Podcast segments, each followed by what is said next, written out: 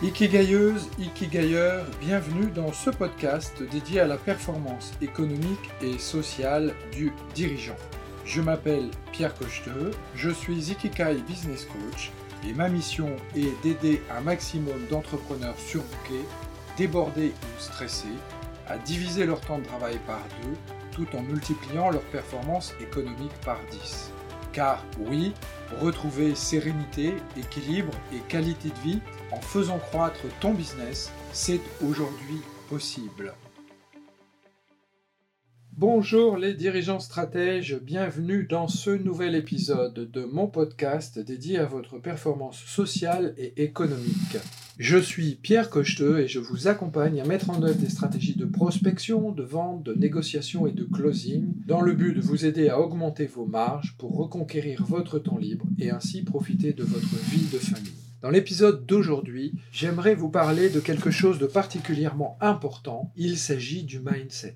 Je vous propose de mettre en œuvre quatre changements dans votre mindset pour faire avancer votre entreprise. Comme beaucoup de leaders d'entreprise, vous avez peut-être l'impression de devenir ou de devoir être fort sur tous les fronts. Peut-être avez-vous des doutes face à la concurrence, un certain nombre de croyances limitantes dans votre travail qui créent des plafonds de verre virtuels. Peut-être subissez-vous la pression de compétiteurs et de concurrents toujours plus agressifs et toujours plus nombreux. Dans un tel climat, il est difficile de ne pas perdre de vue l'état d'esprit que tout dirigeant doit conserver pour faire grandir son entreprise. Mais alors, vous allez me dire, t'es bien gentil Pierre, mais quel est le bon état d'esprit, quel est le bon mindset pour un dirigeant? À mon sens, vous devez opérer quatre changements fondamentaux dans votre état d'esprit pour pouvoir développer une entreprise ultra rentable, et ce, quelles que soient les stratégies de vos concurrents et quel que soit leur nom. La première chose, le premier état d'esprit le plus important, c'est de vous tourner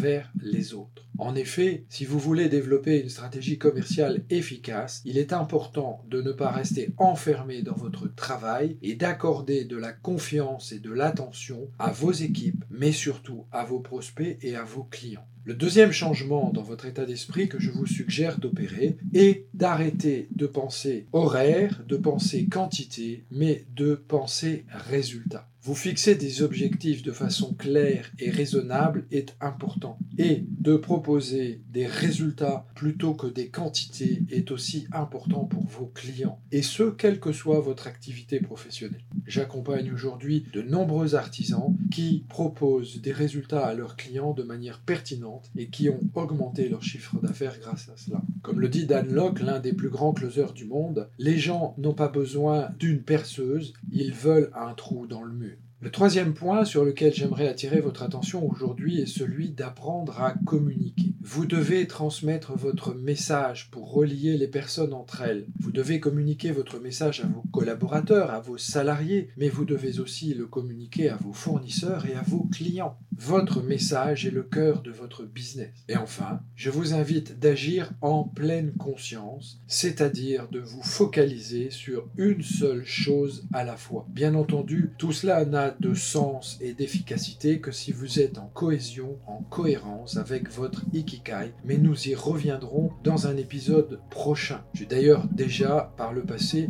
produit un certain nombre d'épisodes de ce podcast sur le sujet de l'ikigai que je vous invite à réécouter.